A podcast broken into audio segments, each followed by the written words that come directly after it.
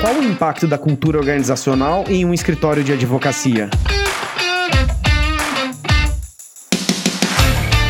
Mercado jurídico cada vez mais competitivo, a cultura organizacional cumpre um papel relevante de diferenciação. Quando falamos de cultura empresarial, entramos em um assunto complexo. Muitas vezes a cultura é sentida, mas nem sempre é possível colocá-la em palavras. E para os gestores que buscam construir uma cultura sólida, por onde começar? Será que é possível alterar a cultura de uma empresa? Eu sou o Leandro Ramos e esse é o Juridicast, o seu podcast de marketing jurídico. Para falar sobre cultura organizacional e como ela pode ser transformada, tenho o prazer de receber no Juridicast o Edvar Edvar Guirelli, que é consultor em transformação organizacional, mentor, conselheiro e fundador da Blend Consulting. Edvard, seja muito bem-vindo ao Juridicast. Boa tarde, Leandro. Muito obrigado pelo convite. É um prazer enorme estar com você e com todos os ouvintes do Juridicast. Obrigado, Edvard. E para a gente ir entrando no tema, quando a gente fala de cultura organizacional, qual é o seu impacto e a sua importância dentro de uma empresa? Muito boa pergunta. Nós podemos entender que cultura organizacional é a alma da organização, é o DNA da organização. Então, tem organizações organizações que têm um bom modelo de negócio, uma boa estratégia de negócio definida, por isso ela não tem um bom como, que é os valores e comportamentos emanados, notadamente pela liderança, para levar a cabo essa estratégia junto com todos os colaboradores da organização, e é aí que reside a cultura, você pode ser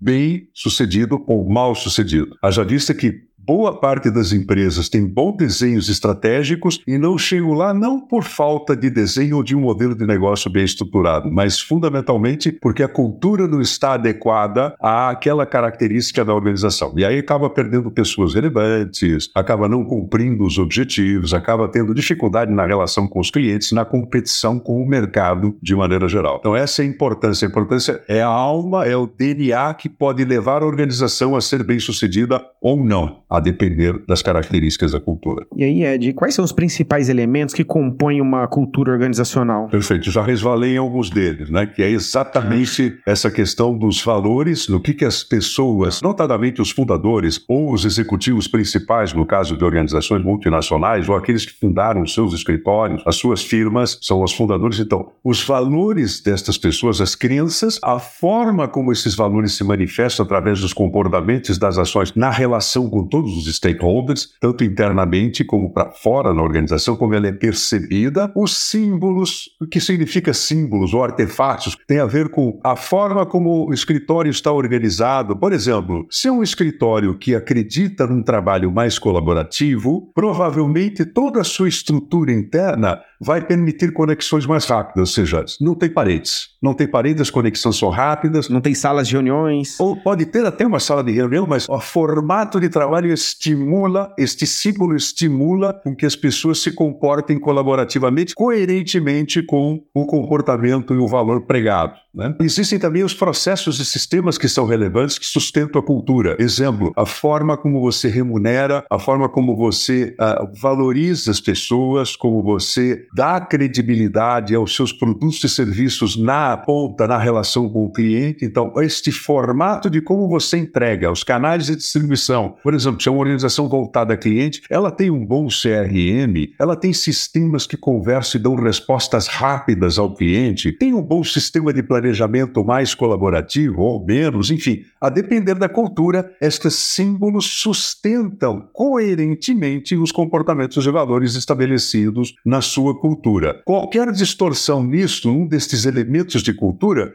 ele vai dar algum ruído que possa dificultar a coerência e a percepção das pessoas, principalmente pelas mensagens recebidas. A forma como a organização se comunica, como os líderes tomam decisão, como eles conversam até no cafezinho, tudo isso é símbolo e modelo e formato de sistema de comunicação que implica na percepção das pessoas do quão coerente são aqueles comportamentos vis-à-vis aquilo que é praticado, principalmente pela liderança da, da organização. Tá bem, Ed. Então, basicamente, assim, toda empresa tem uma cultura, correto? Toda tem uma cultura. Administrada ou não, toda tem. E esse é o ponto. Nem sempre os líderes e os gestores têm consciência da sua cultura. E quando isso acontece, como identificar a cultura? É verdade. Você tem toda razão. Eu diria que boa parte de organizações ainda não tem essa consciência. Conhece um outro comportamento, valoriza um outro, alguma outra história da organização, né, dos seus líderes, enfim, de tudo aquilo que é contado e passado de geração em geração, mas não têm consciência plena de como isso tem afetado, de alguma maneira, a relação com as pessoas internas. E, de novo, eu volto a falar com os stakeholders, com todo aquele público-alvo que faz parte da cadeia de valor da organização. Então, nós somos do cliente, notadamente, mas dos fornecedores, dos parceiros. Então, eles são todos afetados e influenciados por essa cultura. Então, se eu não tenho consciência disso, ora eu acerto, ora eu não acerto. Eu não sei bem por quê. Então, tomar consciência, uma das formas de tomar consciência, por exemplo, é tentar fazer um diagnóstico, é fazer um exercício diagnóstico estruturado, o chamado assessment da cultura. Existem inúmeras ferramentas para fazer isso, não precisamos nem entrar em detalhe, porque senão vou fazer defesa de tese desta ou daquela ferramenta. Mas existem Sim. várias possibilidades de diagnosticar via ferramenta questionários estruturados ou via entrevistas estruturadas com o público-alvo da organização, dentro da organização e fora da organização. Então dá para fazer focos grupos com pessoas internas, externas, com os clientes, de como eles percebem a organização nos principais pontos de contato e de relacionamento. Isso é uma forma de tomar consciência de uma maneira estruturada, no qual a cultura tem coisas interessantes e eventualmente até desinteressantes que já não funcionam mais no momento atual da organização. E você mencionou aqui, Edvar, que eventualmente tem coisas em uma cultura que não é tão interessante. Aí, nesse contexto, a pergunta que eu tenho é: é possível mudar a cultura de uma organização? É possível, mas não é fácil. Por quê? Por que, que não é fácil? Porque a cultura muda através dos nossos comportamentos. A organização de per si não existe, ela é uma entidade, tá certo? Então, ah. você tem a entidade, que é o impessoal, que são todos os ativos da organização, os produtos e serviços, a relação de clientes, os processos, esses são os ativos dela, a estratégia que ela tem, etc., assim por diante. Ela tem ativos tangíveis e ativos intangíveis. Um dos ativos intangíveis é a própria cultura, é o conhecimento, é o know-how, é a sabedoria da organização. Por outro lado, você tem elementos de relacionamento dentro da organização, e aí é que, aí é que a coisa começa a pegar. Na arena política do nós, neste relacionamento, que haja vista que cada um de nós tem interesses e são legítimos, interesses, necessidades e desejos, como é que a gente faz para combinar esses interesses distintos das diversas pessoas dentro da organização, de uma firma, de sócios, por exemplo, em prol de objetivos de um propósito comum? Então, aí é que a, a cultura começa a ajudar a fazer esta amálgama. E tem algo ainda que é de caráter e foi íntimo, pessoal. Ou seja, a cultura muda a partir dos nós, das nossas mudanças internas. Na medida em que eu tomo consciência de que eu pratico algo que já não é mais adequado na relação com os stakeholders internos ou externos, como eu mudo isso? E se eu mudo isso, eu posso ter a intenção eu posso ter o desejo legítimo de fazê-lo, porém, necessariamente eu não vou consegui-lo. Por isso que existem até abordagens dizendo por que somos imunes à mudança. Porque nós temos a defesa dos nossos próprios valores de muitos anos que cria um modelo mental. E eu não me dou conta que eu estou operando num modelo mental que eventualmente já não é mais produtivo nas relações do dia a dia de hoje, dos dias de hoje. Então, fui bem sucedido em algum momento, isso reforçou meu comportamento, porém agora já não é mais tão produtivo. Como eu saio desta armadilha de uma maneira produtiva? Então, sem apoio individual, sem suporte, de profissionais de coaching, de psicólogos, que sejam mentores que entendam de transformação pessoal, para depois aí se entender do processo de transformação de mudança, nos processos de sistemas, etc., da organização, para suportar isso. Se não for feito isso ao longo de um processo, isso é um processo, ao longo de um processo, nada vai acontecer. Quando eu tenho boa intenção, tenho consciência da minha questão, que é um bom passo para a cura, como dizem os bons médicos, né? Se eu ter consciência da doença já é um passo para você poder melhorar. Mas ele é insuficiente. Não funciona assim no nosso comportamento. Nós precisamos de apoio. A gente precisa de suporte, uma rede de suporte de profissionais e, eventualmente, dos próprios colegas que trabalham juntos no mesmo ambiente, se suportando mutuamente. E, Edvard, esse processo de mudança, é, é, imagino que ele, né, você mencionou, ele é complexo e longo. E por onde começar? Começa por tomada de consciência. Tá. A consciência é fundamental. Quando eu me conscientizo de que eu estou fazendo algo que eu imaginava que criava um impacto positivo, mas não cria mais. E eu começo a ouvir esses feedbacks de maneira estruturada, dizer, poxa, eu achei que estava no caminho certo, mas não é bem assim. Isso tem prejudicado as relações externas, internas. Quando eu me conscientizo disso, primeiro vem o choque, né? Poxa, eu achava que estava e não estou fazendo aquilo que gostaria que produzisse. Então vem o primeiro choque, vem a dor, vem eventualmente até um desânimo, né? É uma fase normal, um processo de mudança, para depois aí sim incorporar uma consciência, eu consigo e posso fazer melhor. Esse querer poder fazer melhor é o que é um bom, é uma boa alavanca para o processo de mudança. Começa a partir daí. Come... Não adianta você mudar processos na organização, ter um bom sistema de organização, se você não tem mudanças ilegítimas de forma útil. Então, o primeiro passo é tomar consciência disso, algum desconforto, dor mesmo, né? Estar desconforme com aquilo que você achava que era produtivo, porém já não é mais. Ou eventualmente nunca foi, né?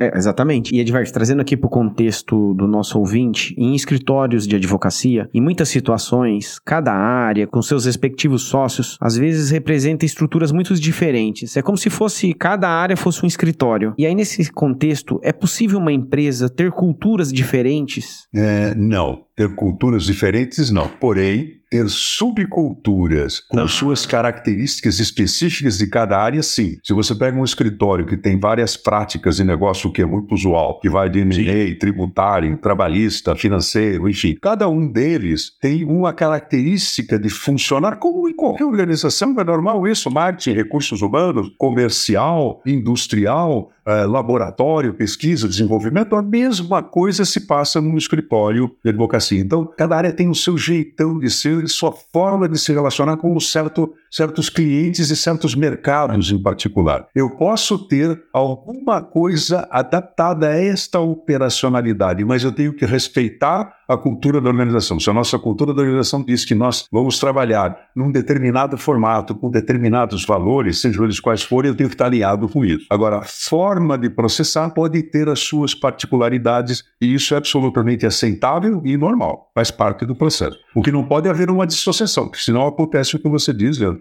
Não vão ter vários escritórios, você perde sinergia, perde referencial e perde até valor na placa da marca. Você começa a perder atributos da marca. Mas isso pode acontecer na prática, não pode? Pode, só pode acontecer. Aliás, acontece na prática, Leandro. Acontece exatamente. Perda de sinergia não só em processos de negócio, na relação com o cliente, como percepções distintas da mesma organização. Você tem várias percepções muito diferentes da mesma organização. E aí você começa a perder essas propriedades da característica da marca. A cultura tem uma relação direta com a percepção de atributos da marca. E uma vez, uh, Edvard, definida a cultura de uma empresa, como difundi-la? Começa necessariamente, necessariamente pela assunção de responsabilidade da governança maior da organização, da liderança maior. Então, eles, em primeiro lugar, se eles não assumirem a responsabilidade pela cultura e acharem que isso é responsabilidade de uma consultoria ou da área de recursos humanos, esse é o grande equívoco. Essa é a grande armadilha. A cultura é de propriedade da organização, portanto, representada pela sua governança maior, a alta liderança. Então, começa pela alta liderança, trabalhando o seu modelo de como vai difundir e como vai comunicar em cada uma das suas áreas, com suas particularidades e com o jeitão de ser, e cada um com sua narrativa de liderança, mas alinhado àqueles princípios e preceitos definidos e praticado no dia a dia desta forma. Então, a prática e a forma como eu lido com as pessoas é extremamente marcante. É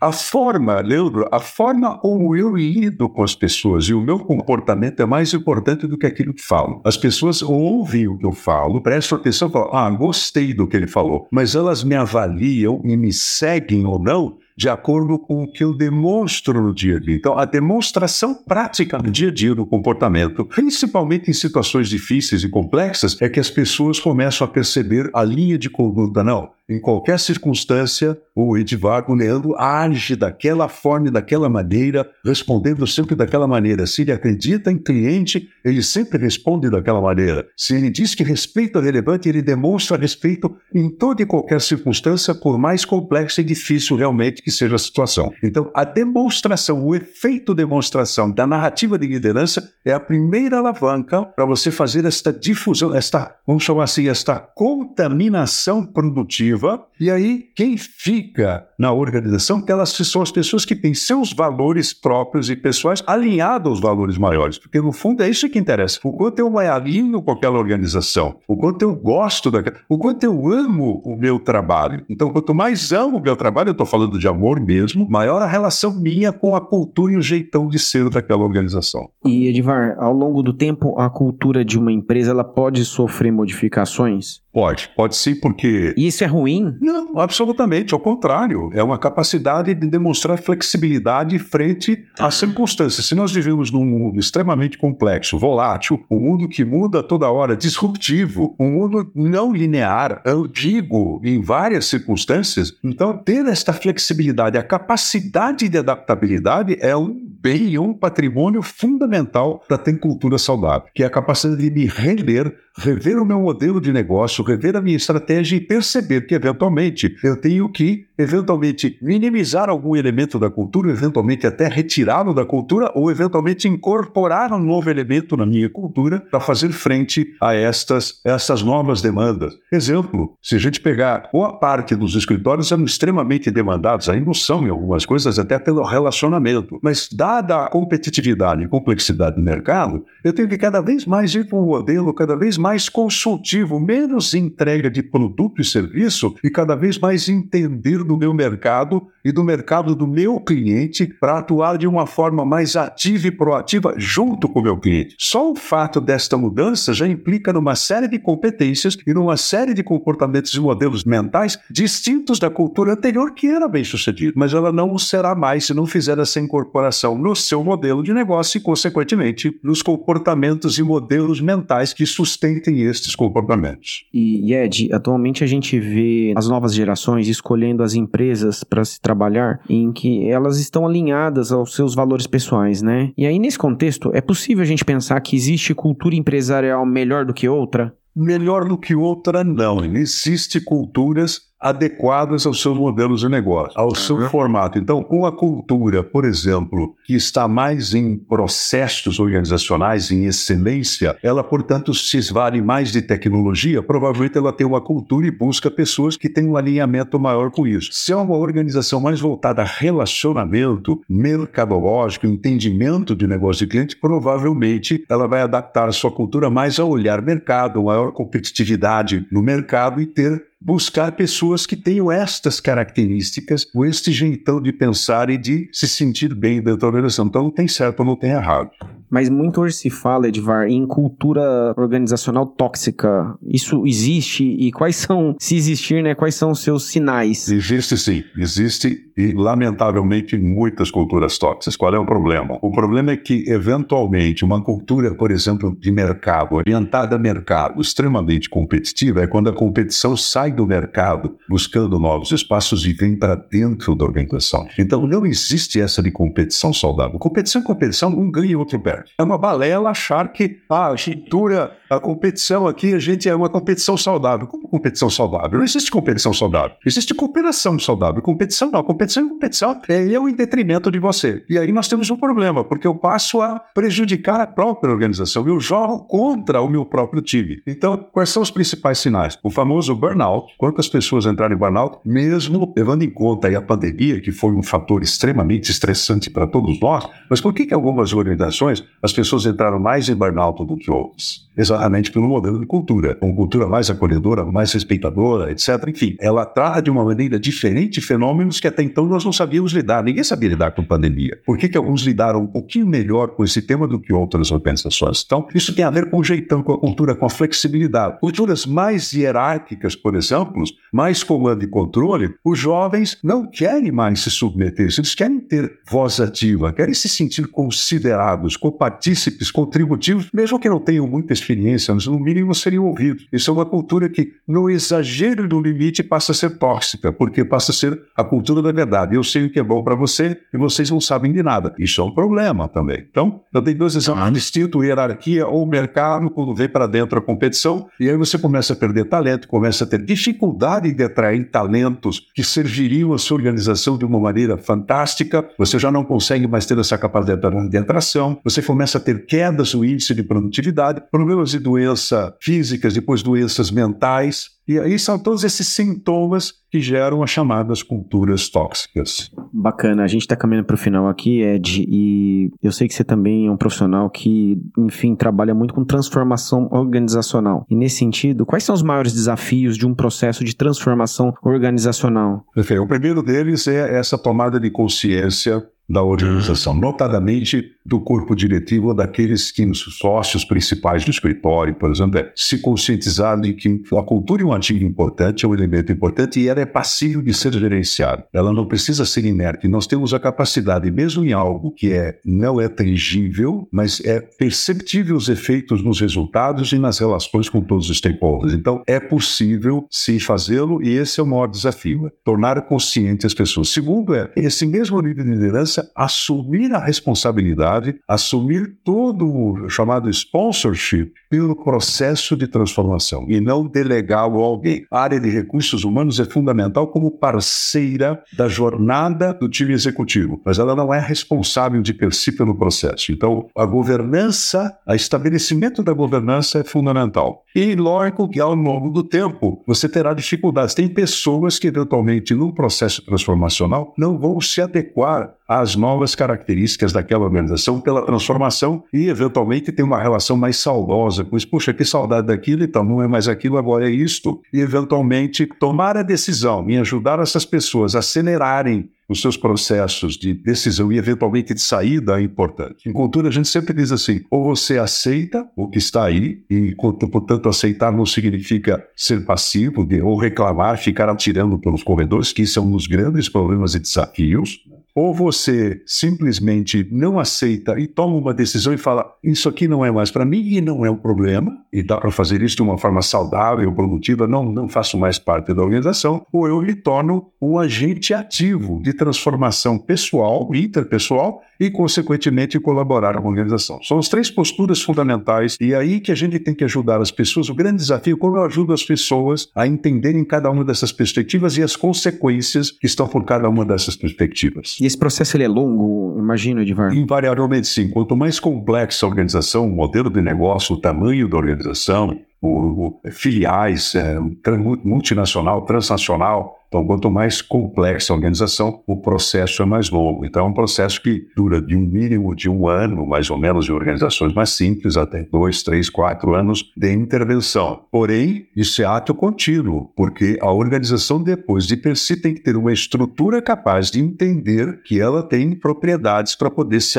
auto-administrar ao longo do tempo. Esse é o grande trabalho de transformação. É dar à organização a ela a capacidade dela se autogerenciar e, eventualmente, dar um uma revisitada neste processo com olhares distintos, que é sempre salutar, um olhar externo de um consultor ou de uma área de apoio, enfim, de alguém que possa estar um mentor, alguém que possa estar olhando e ajudando a ter um olhar distinto sobre aquele processo. Mas não tem volta, embarcou, embarcou, não tem volta.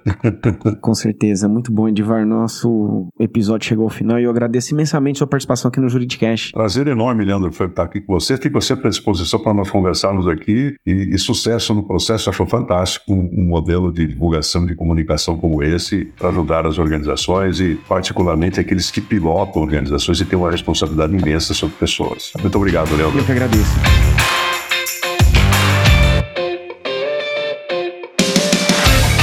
Gostou desse podcast? Então compartilhe o episódio nas redes sociais e acompanhe o Juridicast, produzido pela agência Javali, especialista em marketing jurídico. Um grande abraço e até a próxima quarta-feira, às 7 da manhã.